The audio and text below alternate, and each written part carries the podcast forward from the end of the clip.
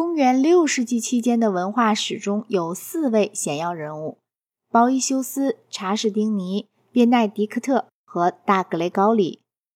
在本章余下的篇幅中，以及在下一章中，我将重点的论述他们。哥特人对意大利的征服，并不意味着罗马文明的终止。在意大利人兼哥特人的王迪奥杜利克统治下，意大利的民政完全是罗马样式的。意大利享有和平和宗教自由。他是个英明强干的君主。他任命执政官，保留了罗马法和继续推行元老制度。当他去罗马的时候，他首先访问的地方便是元老院。他虽是个阿里乌斯教派，却与教会保持友好，直到晚年。公元五百二十三年，皇帝查士丁尼查禁阿里乌斯教派，这事儿曾使迪奥杜利克极为恼怒。他的恐惧是不无理由的，因为意大利是天主教国，由于神学上同情心的引导，自然会倾向于皇帝的一方。他相信，不管正确与否，其间必有一项为他自己政府人员所参与的阴谋。这促使他监禁并处决了他的大臣元老院议员鲍伊修斯。鲍伊修斯的著作《哲学的慰藉》即是他在狱中写成的。鲍伊修斯是个奇特的人物，在整个中世纪受到人们的传颂和赞赏。他经常被人推崇为虔诚的基督徒，人们敬待他，几乎把他当做一位教父。然而，他那本在公元524年后行期间写成的《哲学的慰藉》却是一部纯粹柏拉图主义的书。这书虽不能证明他不是一位基督徒，但却表明异教哲学比基督教神学更为深远地影响了他。他的一些神学著作，特别是那本归于他名下有关三位一体的书，却被许多权威学者鉴定为伪著。但是，也可能正是由于这些著作，中世纪的人们才把他看作正统教派，并从他那里吸取了大量柏拉图主义。否则，人们将是以怀疑的眼光来看待柏拉图主义的。这本书呢，是以诗和散文交替写成的。鲍伊修斯自称时用散文，而哲学部分则以诗句作答。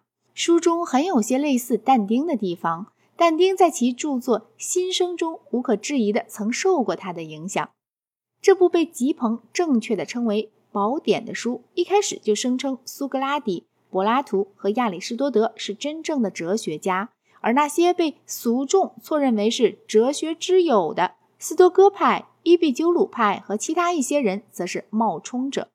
鲍伊修斯声称，他遵从毕达哥拉斯的命令去追随上帝。幸福和蒙福一样是善，而快乐则不是。友谊是一件极其神圣的事情。书中有很多伦理观念与斯多哥派的学说相吻合，并在事实上大部分取材于塞涅卡。书中尚有一段用韵文写的《地迈欧篇》的篇首概要，随后便是大量纯粹柏拉图式的形而上学。他告诉我们说。不完善是一种欠缺，它意味着一种完善的原型的存在。关于恶，它采用了缺乏学说，他继而转入一种泛神论。这种本该使基督徒大为惊骇，但事实上却因某种原因并未导致这种情况发生。他说，蒙福和上帝二者都是首善，因而是同等的。人因获得神性而想幸福。凡获得神性的人就变成神，因而每一个幸福的人都是一位神。然而，上帝本来只有一位，但由于人们的参与，却可能有很多位。为世人所营求之物的总和，根源与原因应该被正确的理解为善。上帝的本质只在于善，而不在于其他。上帝能作恶吗？不能，所以恶是不存在的，因为上帝能做一切事。善人总是强盛的，而恶人总是软弱的，因为二者都向往着善，而只有善人才能得到善。恶人若逃避惩罚，则比接受惩罚更为不幸。智者的心中不存以仇恨。以该书风格而论，其类似柏拉图的地方多于其类似普罗提诺的地方。书中没有丝毫当代那种迷信与病态的迹象。没有罪孽的萦绕，以及过分强求那不可及的事物的倾向。书中呈现一片纯哲学的宁静，它是如此宁静。假如该书写成于顺境，或可被视为孤芳自赏。但是该书却是作者被判死刑后在狱中写成的，这和柏拉图笔下的苏格拉底的最后时刻是同样令人赞叹不已的。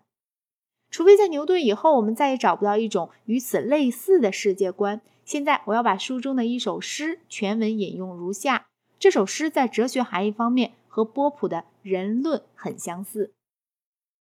你如果以最纯洁的心观看上帝的律令，你的两眼必须注视着太空，它那固定的行程维系着众星在和平中运行。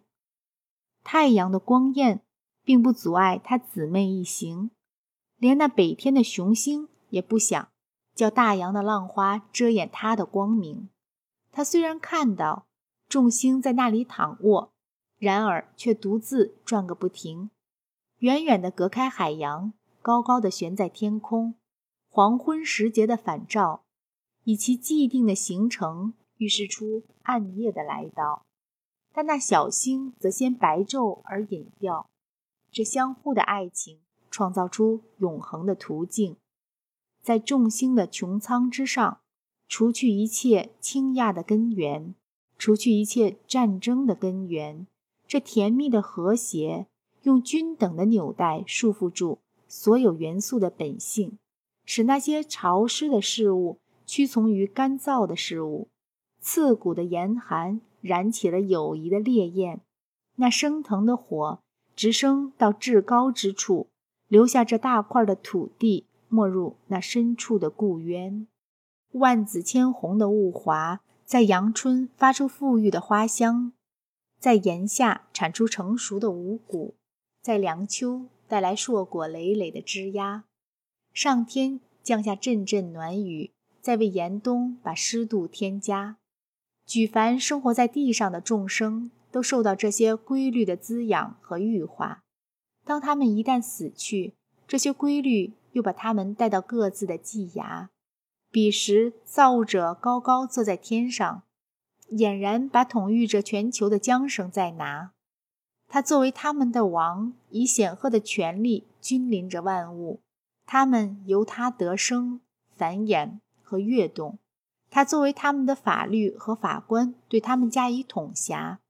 凡以最快的速度疾驰于其形成的，经常为他的大能引向后部，有时更突然迫使他们的进程就此停住。